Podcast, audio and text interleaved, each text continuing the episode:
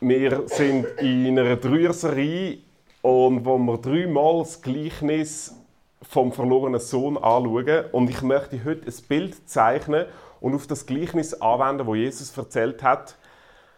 Und das ausführen. Und zwar ist äh, das Bild, das ich zeichne, ein Beziehungsdreieck, wo wie folgt aussieht. Jesus erzählt eine Geschichte und es gilt als eine der bedeutendsten in der Antike, wo verarbeitet ist worden in allen Geschichten. Ich habe es schon tausendmal gesagt, oder? Von wem? Ah ja. Gut, dass Sie noch in der Predigt sind. Von Friedrich Schiller in Die Räuber. Äh, der, der Goethe. Genau, sehr gut, hat es auch aufgenommen. Und es ist eine Geschichte von einem Vater mit zwei Söhnen, einem älteren, einem jüngeren. Der Jünger geht hin, verprasst sein ganzes Erbe, das er eingefordert hat, kommt bettelarm zurück, hat den Eindruck, er wird wieder mit offenen Armen aufgenommen, wird tatsächlich aufgenommen, muss aber keinen Ersatz leisten, nichts. Und der ältere Bruder, der kommt das alles mit über, sagt, meine Güte, was ist das für ein, darf ich mal sagen, ein Arschsäckel. Und das ist der Punkt. Unser Leben sieht oft so aus, dass wir in einem Dreieck leben. Wir leben auf der einen Seite für uns, wir gehen unseren Weg wie der jüngere Sohn, wir gehen wie der ältere Sohn. Er ist immer daheim, hat alles gemacht, was der Vater ihm gesagt hat. Und wir machen das, was in unserem Sinn stimmt und richtig ist. Wir sind da unten. Und wir haben eigentlich ein Gegenüber. Und Jesus redet in diesem Gleichnis von einem Brüder.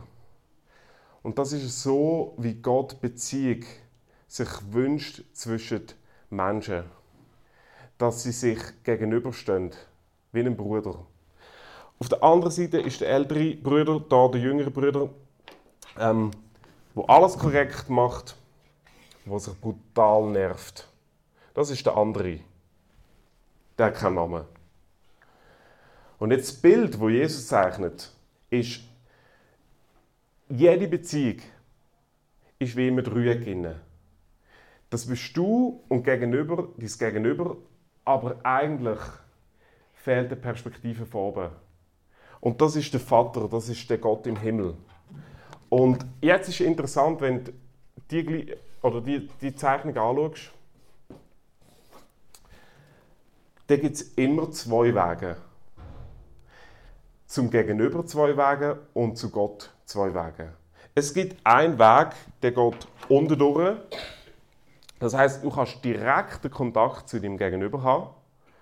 Und es gibt auch einen indirekten Weg oben durch zu deinem Nächsten. Und wir müssen beide Wege leben, sagt Jesus. Und zu Gott ist es genau gleich. Es gibt einen direkten Weg, Dort, wo nur Gott ganz persönlich mit dir möchte reden.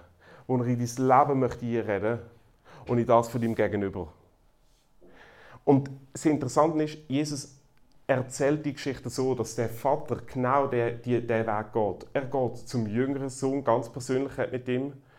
Und dann hört er vom älteren Sohn, dass der sich brutal nervt. Und er geht auch zu ihm raus. Aber das Interessante ist, der Vater der sagt zum älteren Sohn, hey, komm doch auch rein als Fest, dort ist dein Bruder. Er, er, er weist ihn auf den Weg, jetzt ist da etwas passiert, das hätte eigentlich nicht passieren Weil es ist genau das in unserem Leben. Manchmal gibt es wie einen Abbruch von unseren Beziehungen. Und wir gehen den Weg nicht mehr. Und das war die Situation vom älteren Bruder. Der Vater kommt und sagt ihm, komm doch rein und er bleibt draußen stehen. Es gibt nämlich zwei Fallen. Die Fallen ist, du lebst nur oben rum. Es kann sein, du bist mega fromm, du betest zu Gott, du segnest andere Personen auch, aber im Tiefen innen hasst sie und hast die Beziehung abgebrochen. Du kannst fromm nicht lieben. Du kannst fromm Leute ignorieren. Das ist einfallen. Ja gut, Jesus, einfach du, Gott, du, ich lebe mit dir, ist alles gut. Aber da unten stimmt es nicht. Und das Gleichnis, das Jesus erzählt, ist, das ist nicht die Idee von einer Beziehung, die ich gedacht habe. Ich sehe einen Kreis, ich sehe einen Fluss, ich sehe es oben und unter Sonne rum. Und dann gibt es auch die Gefahr, nur noch unten zu leben, nämlich die Beziehung zu Gott abzubrechen. Und du trittst ihm gegenüber äh, so entgegen, wie du ohne Rechenschaft gegenüber Gott einfach willst. Du, du, du redest schlecht über ihn, du machst ihn schlecht, du ignorierst ihn passiv-aggressiv oder aktiv-aggressiv alle Wege. Einfach, du ignorierst eigentlich, dass Gott vielleicht zu dir möchte reden. So wie er zum älteren Sohn geredet hat und gesagt hey, ähm, komm doch auch in ans Fest. Hey, such wieder den Kontakt zu deinen Brüdern. Das sind die zwei Fallen. Und die Frage ist, wie sieht denn eine Beziehung aus, die unten durchgeht und die oben durchgeht? Das möchte ich heute anschauen. Ähm, der erste Punkt, unten durch. Wie sieht eine Beziehung aus unten durch? Und ich habe so ein Bild, die einen mögen es nicht mehr hören, weil ich es in der letzten Woche tausendmal erzählt habe. Eine Beziehung wünscht sich Gott wie eine feste Brücke wo auch mal ein 40-Tonner darüber fahren kann und sie bleibt stabil. Weißt, wenn eine Beziehung mega schwach ist, dann kann ein PKW, PKW drüber und sie verriest es. Aber wenn eine Beziehung so stark ist, so, so eng, so tief, dass es richtig stabil ist, dann kann auch mal ein 40-Tonner kommen.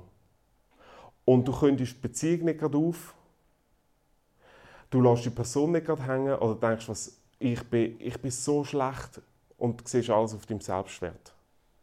Wie sieht so eine stabile Brücke aus? Wie sieht der Weg unten durch aus? Und ich glaube, so eine Brücke hat zwei Spuren.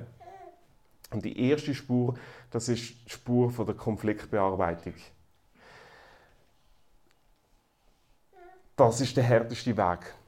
Und der Vater, der lebt die Spur vor von der Konfliktbearbeitung, weil er geht auf beide Söhne direkt zu. Er sieht den jüngeren Sohn und geht direkt auf den jüngeren zu und sucht das Gespräch. Er sieht den älteren Sohn, der sich brutal nervt und stehen bleibt und er geht auf ihn zu. Und da möchte ich einen Vers lesen aus, aus der Geschichte, die Jesus erzählt.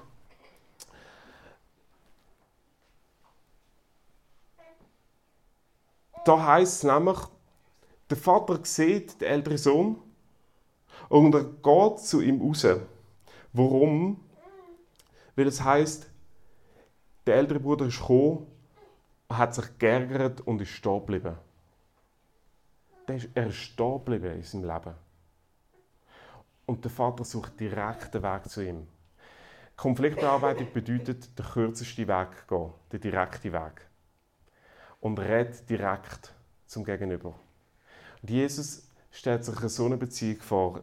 In Matthäus 18, Vers 15 steht folgendes: Sündigt aber dein Bruder an dir, so geh hin und weise ihn zurecht zwischen dir und ihm allein. Hört er auf dich, so hast du deinen Bruder gewonnen.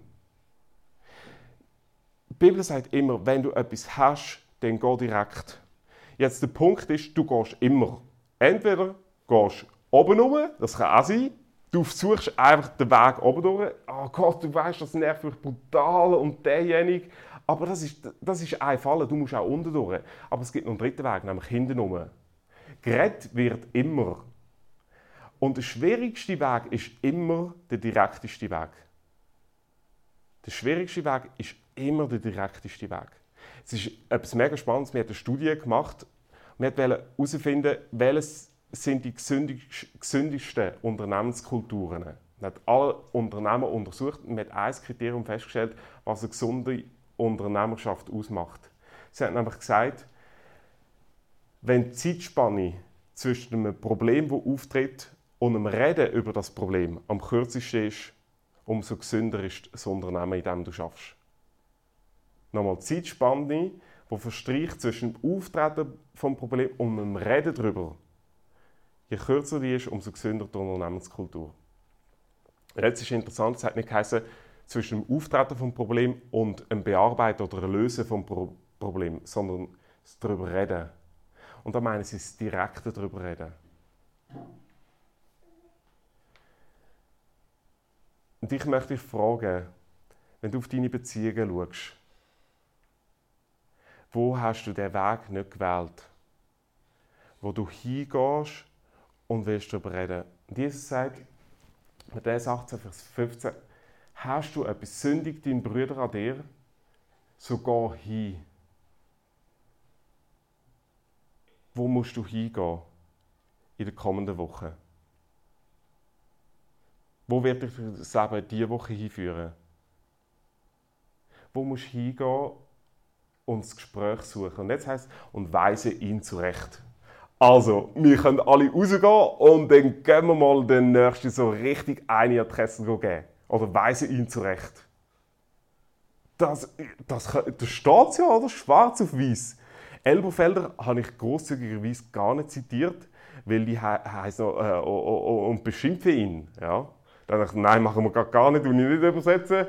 Ähm, der Punkt ist der, das Wort für zurechtweisen, das bedeutet im Griechischen Elenko.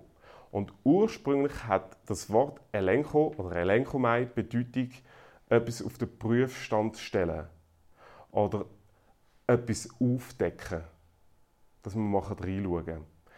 Und das ist eigentlich Motiv oder die Motivation, wo Jesus sagt, wenn du das Gespräch mit dem Nächsten suchst. Du musst in der Motivation gehen, hey, lass uns mal etwas aufdecken. Nicht, ich gebe dir jetzt eins in the face, sondern lass uns mal anschauen. Lass uns, lass uns mal sehen, was ist es eigentlich. Es ist nicht, hey, ich habe 100% Recht und du bist einfach 0% schuld. Ganz ehrlich, so funktioniert das Leben einfach nicht. Es funktioniert schon als Single. Aber es funktioniert nicht in der Idee von Gott, dass du es gegenüber hast. Das heißt, lass uns mal anschauen. Und ich möchte ein Schema aufzeichnen, wie du das machen kannst. Die Bibel redet nämlich nie davon, wie es du sollst machen Und ich habe mich immer mega genervt. Ja, Jesus, wie denn? Weißt du, warum Jesus nie sagt, wie es genau machen muss? Weil in jeder Kultur auf dieser Welt und zu unterschiedlichen Zeiten das ganz anders funktioniert. Wenn du heute jemanden zurechtweisest, wie vor 200 Jahren, dann machst du es total falsch. Wenn vor 200 Jahren so jemanden zurechtgewiesen hättest wie heute, total falsch.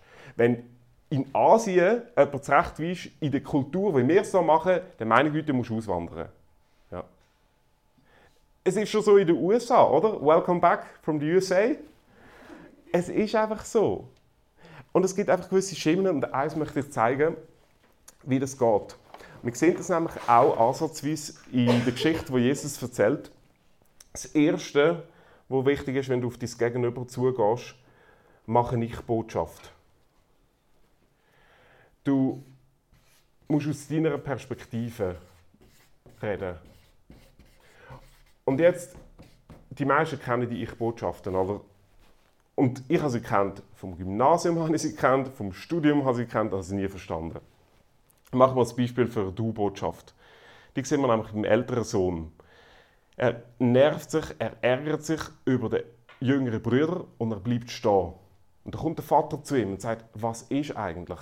Und dann sagt der ältere Bruder, ich bin total genervt, weil du mir nie ein Böckchen gegeben hast, dass ich es festmachen kann.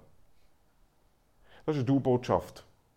Er sagt, du hast etwas falsch gemacht. Du hast mir kein Böckchen gegeben. Die Ich-Botschaft wäre gewesen, Beobachtung ist genau gleich. Du hast mir nie ein Böckchen gegeben. Aber nicht darum bin ich genervt, sondern du musst die Situation, die Beurteilung von der Sache, musst du mit deinen Bedürfnissen verbinden, nicht mit dem, was der andere gemacht hat. Der ältere Sohn hat mir so sagen, hey, ich hätte eigentlich mich so danach gesehen, auch mal zu festen. Ich habe eigentlich das Bedürfnis, auch mal zu feiern. Ich mache ein anderes Beispiel für eine Du-Botschaft. Sie, ähm, Judith ist gekommen. Stimmt zwar nicht, aber ich sage es jetzt einfach, oder? Judith, du bist gekommen. Es nervt mich brutal, oder?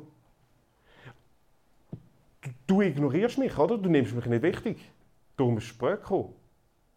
Das ist eine Du-Botschaft. Eine Ich-Botschaft wäre, hey äh, Judith, ich bin mega verwirrt. Du bist gekommen. Und mir ist wichtig, dass wir pünktlich anfangen können. Checkst etwas mit der Reichbotschaft? Eigentlich sage ich jetzt etwas über mich. Ich sage, mir ist wichtig, dass wir pünktlich anfangen. Vielleicht ist es ihr nicht so wichtig. Oder? Und im Moment, wo ich eine Ich-Botschaft mache und sage, du, mein Bedürfnis ist, dass wir pünktlich anfangen, mache ich sie zu, meinem, zu meiner Schwester oder zu meinem Bruder. Und sage, schau, nicht du hast, bist spät gekommen und du ignorierst mich. Du bist mega frech zu mir. So, ich, ich sage ihnen, du, mein Bedürfnis ist, dass wir pünktlich anfangen. Verstehst du? Du musst die Situation nicht beurteilen und nicht mit einer Beurteilung verbinden, sondern mit dem eigenen Bedürfnis. Ich merke, das ist brutal schwierig. Weißt du so, wenn wir das einfach nicht gelernt haben.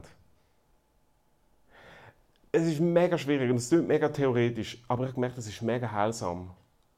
Ich habe gestern eine Situation erlebt, ähm, wir waren in dieser Schule und wir haben mega, mega, mega, mega, mega viel geredet und ich habe mega, mega, mega, mega, mega viel gegessen ich habe mich immer gefragt, wieso esse ich so viel? Bis ich gemerkt habe, ich brauche mega viel Energie. Ich spüre es amigs nicht so, wenn es mega anstrengend ist. Und nachdem wir mega, mega, mega, mega viel geredet haben und mega, mega, mega, mega viel gegessen, sind wir im Gespräch und ich, und ich sage so, hey, wir müssen einfach mehr Beziehung zu den Leuten pflegen. Das, so, es ist darum gegangen, wie wir als Kinder leben. Und sie gesagt so, meine Güte, ich mag nicht mehr. Und mich hat es mega genervt. Und ich habe es sicher gesagt, das schießt mich voll an, die Reaktion. Oder? Das war die Botschaft. Dann bin ich aufs WC gegangen und habe gedacht, meine Güte, Mathis, sie hat gar nichts gemacht. Du hast dich eigentlich über dich selber genervt. Weil eigentlich habe ich genau das Gleiche sagen. Ich wollte auch sagen, ich mag eigentlich gar nicht mehr. Ich, ich, oder, und in dem Moment auf dem WC ja, habe ich mein Bedürfnis gespürt. Ich habe gedacht, eigentlich mag ich nicht mehr. Ja, dann ist dann noch eine Verdauungsrunde gegangen, bis ich dann das angesprochen habe und gesagt habe, hey, sorry, es tut mir leid, es war nicht gut. Nach der Ich-Botschaft ähm, muss man zulassen.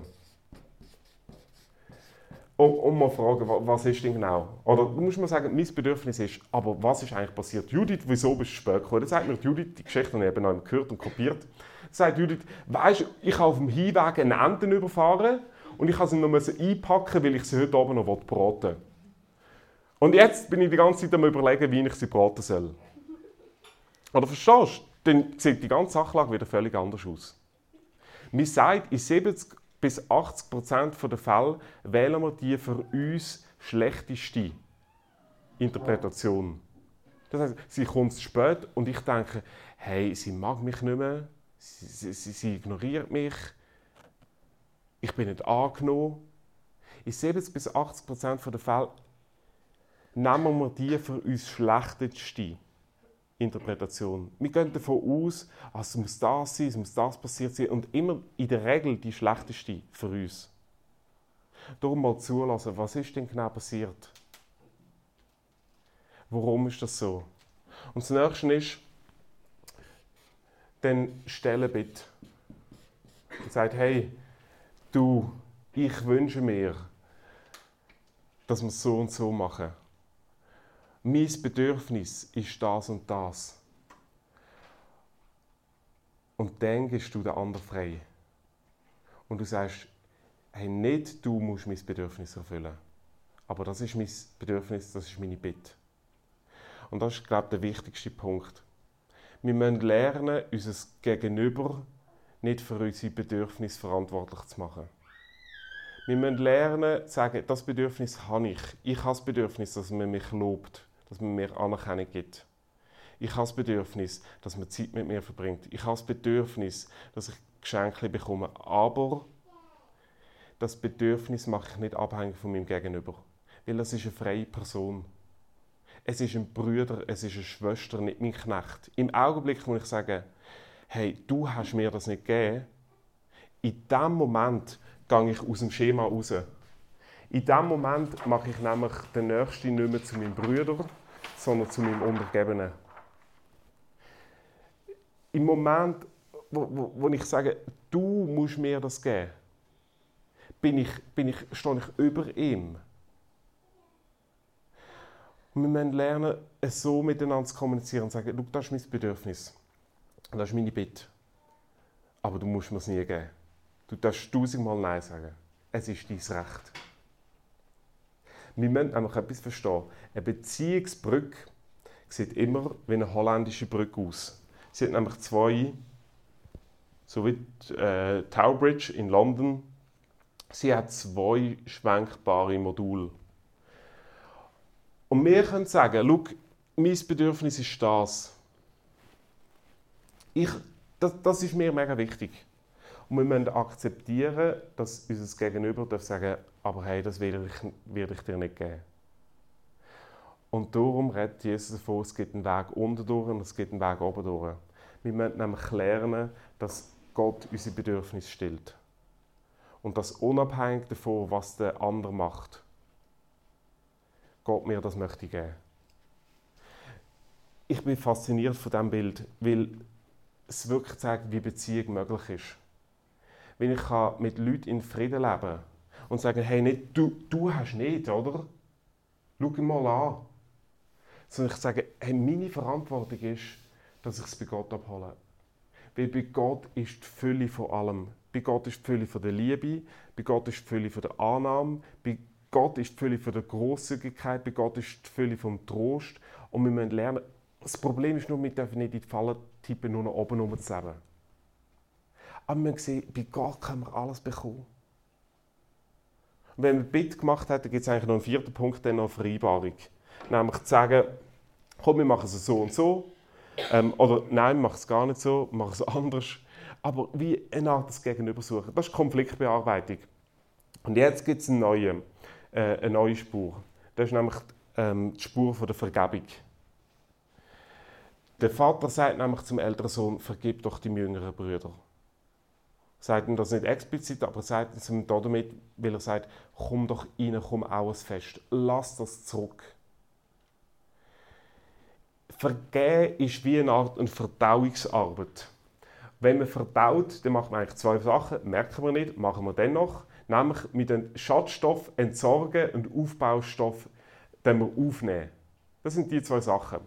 Und Vergehen hat genau das. Wir gehen aus unserem Leben etwas raus, wo schädlich ist, wo stinkt, wo grusig ist. Und wir nehmen Kraft auf. Vergehen ist etwas, und das ist interessant, wir haben in der Psychologie jetzt in den 20, äh, letzten 20 Jahren hat man über Vergehen geforscht. Weil wir das tiefenpsychologisch hat man es ausklammern gehabt. Und wir haben gemerkt, es fehlt irgendetwas. Es fehlt einfach etwas. Und es gibt jetzt atheistische Psychologen und Psychiater, die darauf forschen und sie sagen, Vergehen ist etwas vom Zentralsten. Vergeben ist etwas, wo dir, frei, wo dir ganz neue Kraft gibt, wo neues Leben gibt. Wenn du kannst Sachen anderen Personen, wo sie dich wirklich verletzt haben, kannst erlassen, wo du es nicht mehr mitnimmst. Die katholische Kirche die hat das mega gut gecheckt und sie haben ein Sakrament ausgemacht, nämlich Beichte. Das ist mega schlimm, ja. Und Sakrament in der katholischen Lehre bedeutet, es ist heilsnotwendig und die Reformation hat gesagt, nein, es gibt nichts, was heilsnotwendig ist, außer Jesus. Und haben die Beichte rausgeworfen. Jetzt, in der Freikirche ist es oftmals auch so, Seelsorge, so nennen wir es, ja, geht man vielleicht, wenn es nicht mehr geht. Wenn der Druck, nichts zu machen, größer wird, als der Druck, etwas zu machen, dann geht man in die Seelsorge. Also wenn, wenn der Druck, dass man einfach nichts mehr macht, oder viel größer ist als der Druck, dass man irgendetwas, dann geht man in Seelsorge. Und meistens macht man es so, man geht in Seelsorge, ins Gespräch und danach dann ist es irgendwie gut. Ähm, oder die Situation ist wieder stabil oder es ist nicht mehr akut, dann hört man wieder auf. Und ich merke, ich möchte eine Einladung aussprechen. Hey, wenn du weißt, es ist in deinem Leben noch etwas, das ist, da, da, da hast du Brücke genug da. Und du müsstest sie tun, unabhängig davon, ob sie der anders macht oder nicht. Dann geh in Seelsorge. Und noch etwas, ich glaube, es ist manchmal mega gut, in die Seelsorge gehen, auch wenn alles super ist. Ich gehe jetzt schon seit etwa 10 Monaten, jeden Monat gehe ich in die Seelsorge. manchmal denke ich, ja, also wieso brauche ich es? Oder ich bin schon mega heilig, ich bin schon Pastor, ich bin schon fast im Himmel. wieso denn? Ich merke, ich bin einfach ein Mensch. Und es tut unheimlich gut. Es tut unheimlich gut, mit jemandem zu reden, der das in seinem, in seinem Herz begrabt, was ich ihm alles erzähle. Und wenn ich plötzlich mal merke, ja, aber das ist ein Bedürfnis von mir. Und ich kann erwarten, dass die andere Person mir das stillt.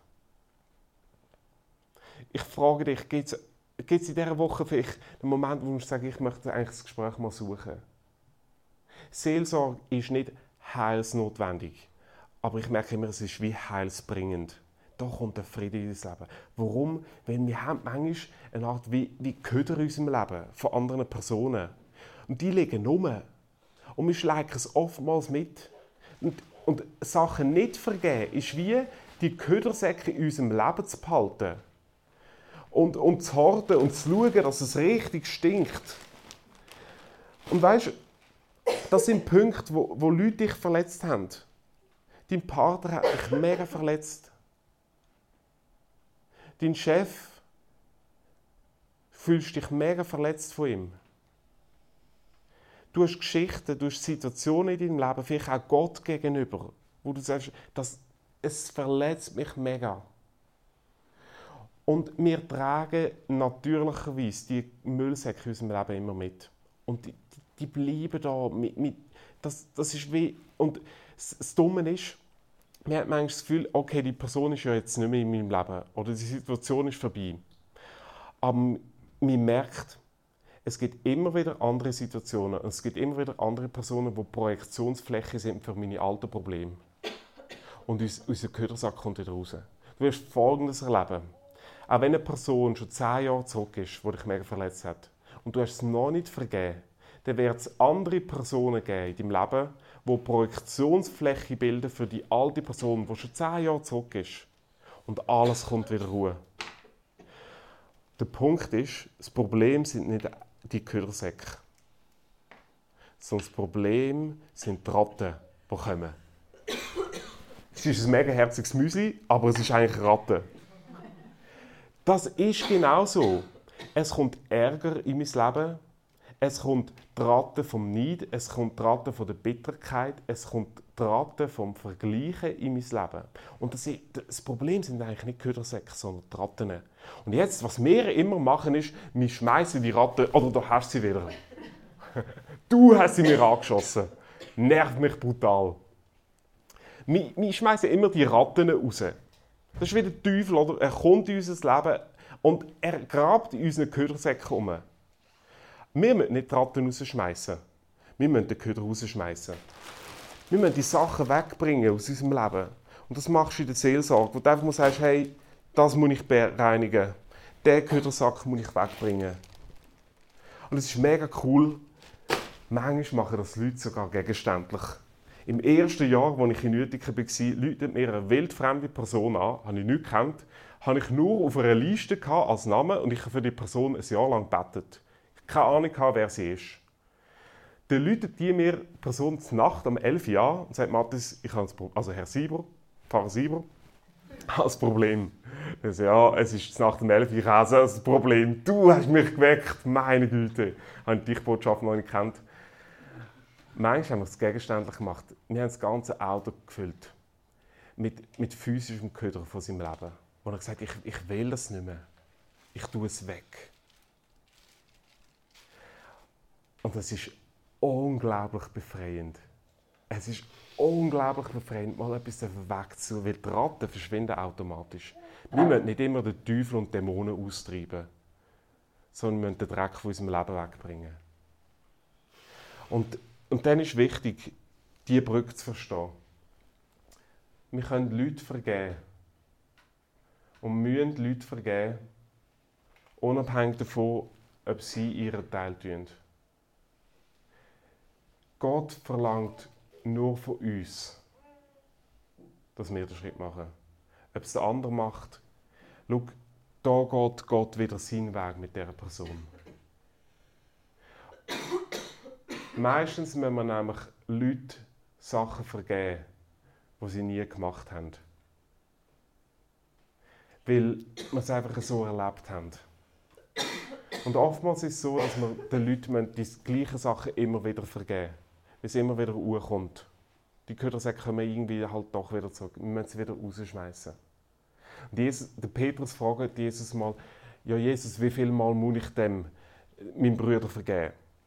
Und jetzt ist mega interessant, dass man in der Exegese bis heute nicht weiß, wie viel Mal sagt Jesus. Es gibt zwei Möglichkeiten. Entweder sagt Jesus, du musst 77 Mal vergeben oder 7 mal 70 Mal.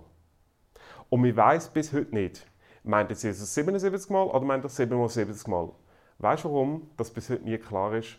Weil in Gottes Mathematik ist Vergebung nie logisch, sondern immer nur theologisch. Es ist etwas, was du machen musst, nicht weil es korrekt ist, sondern weil es das Beste ist. Es ist nicht nur logisch, es ist theologisch. Und es ist oftmals emotional. Und man sagen, hey, es tut mir leid. Und die Sachen nicht Ordnung tun. Das ist der Weg unten durch. Und jetzt kurz der Weg oben durch. Der Gandhi hat nämlich gesagt, vergeben, das können nur die Starken. Die Schwachen, denen wird es nie möglich sein. Vergeben ist etwas vom Schwierigsten, was du überhaupt machen musst. Vergeben, das braucht enorme Kraft. Und ich möchte dir eine Quelle vorstellen, woher du die Kraft bekommst. Jesus ist nämlich mal einem Fest in Jerusalem und er erzählt davon. Er sagt, aus eurem Leben soll eine Quelle von der Fülle kommen, soll eine Quelle vom Wasser kommen. Und er spielt darauf an, aus eurem Leben soll eine Kraft kommen. Und dann sagt er, aber das ist der Heilige Geist in euch. Und dann macht Johannes, wo das aufschreibt, in Johannes 7 einen Kommentar und sagt, aber das hat Jesus vom Heiligen Geist erzählt, wo noch, noch nicht da ist, der Heilige Geist. Ich glaube, du kannst den Heiligen Geist haben, aber er ist noch nicht da in seiner Kraftwirkung. Ich glaube, du kannst eigentlich bei Gott sein, du kannst einen Weg oben durchsuchen, aber du hast die Kraft noch nicht erlebt von dem Gott im Himmel. Du hast den Heiligen Geist, aber es ist wie eine konservierte Kraft noch in deinem Leben. Es hat sich noch nicht entfaltet. Kraft kann manchmal da sein, aber noch nicht sich entfaltet haben. Das ist in der Atomkraft so.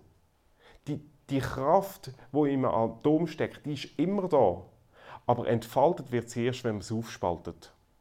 Und so ist es manchmal in unserem Leben. Die Kraft vom Heiligen Geist ist da, aber sie entfaltet sich erst, wenn der Heilige Geist aufkeimen in unserem Leben. Wir hatten 1963 hat man auf der Burg Masada vom König Herodes, wo vor 2000 Jahren dort seine Sommerresidenz hatte, einen Tonkrug gefunden und in diesem Tonkrug eingetöpfert sind sechs Samen rausgekommen. Und die hat man an der Universität Zürich hat man die untersucht und festgestellt, das sind Dattelpalmensamen. Dann hat man die an die Bar-Ilan-Universität nach Tel Aviv, äh, äh, nach Israel gebracht. Und dort hat man sie für 40 Jahre lang gehortet. Das sind die ältesten Samen, die man je hatte. Und dann, 2005, hat man gesagt, wir pflanzen diese Sämli. Und hat sie in die arabische Wüste gepflanzt.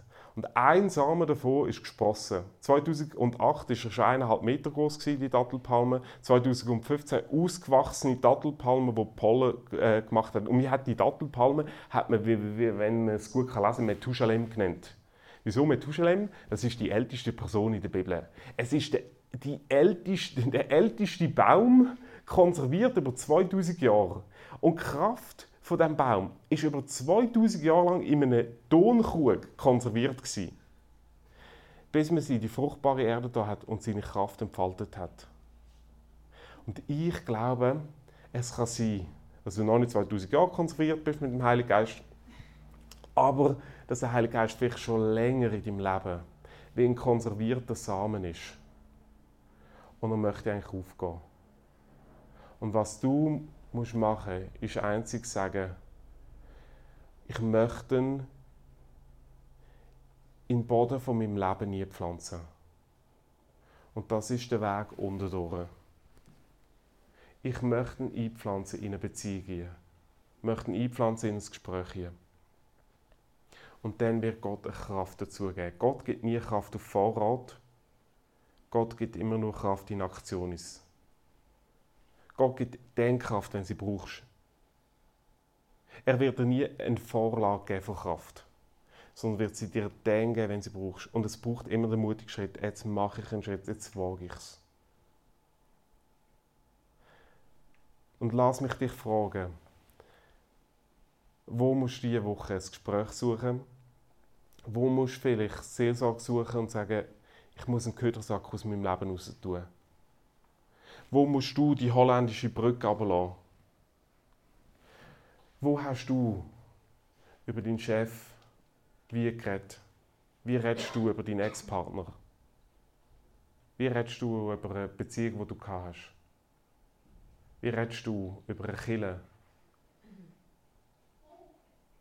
Wo du eigentlich merkst, du, stimmt, ich, ich habe ich habe meine Brücke nicht runtergelassen.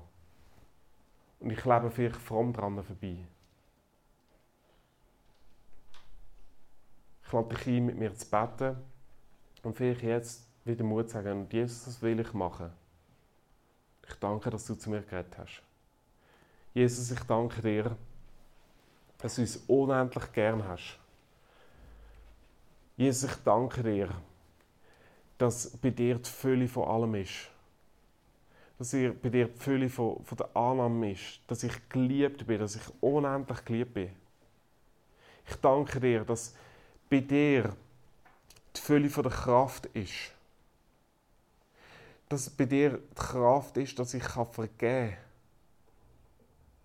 Kraft ist, dass, dass ich lernen kann, zu meinen Bedürfnissen zu stehen, auch Eigenverantwortung zu übernehmen. Und nicht sagen, der andere hat, der hat gemacht. Also damit machen wir immer die anderen zu unseren Knechten. Und du siehst ja unsere Gegenüber.